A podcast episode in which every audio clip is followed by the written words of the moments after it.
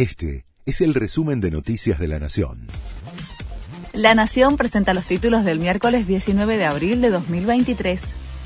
Renunció el jefe de asesores de Alberto Fernández en medio de una fuerte interna en el gobierno. A menos de tres meses de asumir, Antonio Aracre dejó su cargo luego de que circulara un rumor que lo ubicaba como posible reemplazo de Sergio Massa en economía. Disgustado por el origen de la información off the record, Aracre optó por renunciar y justificó su decisión en alejar las versiones tendientes a intranquilizar los mercados. Los rumores de renuncia de Sergio Massa impactaron en el mercado y el dólar marcó otro récord. El blue tocó 421 pesos para cerrar en 418 y escalaron las cotizaciones financieras. El ministro de Economía está convencido de que las versiones de su salida generaron la suba del dólar libre y la inestabilidad que reinó todo el día.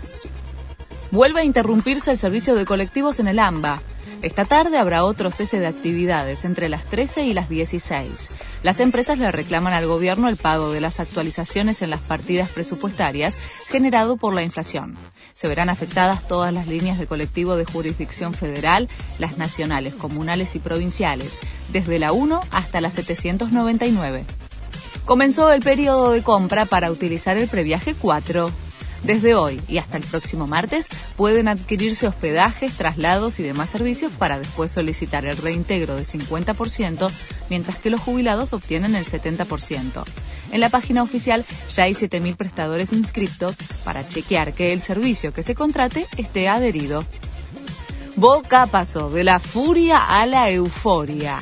Perdía contra Deportivo Pereira en la segunda jornada del Grupo F de la Copa Libertadores, pero en el final lo dio vuelta y ganó 2 a 1, con goles de Advíncula y Varela.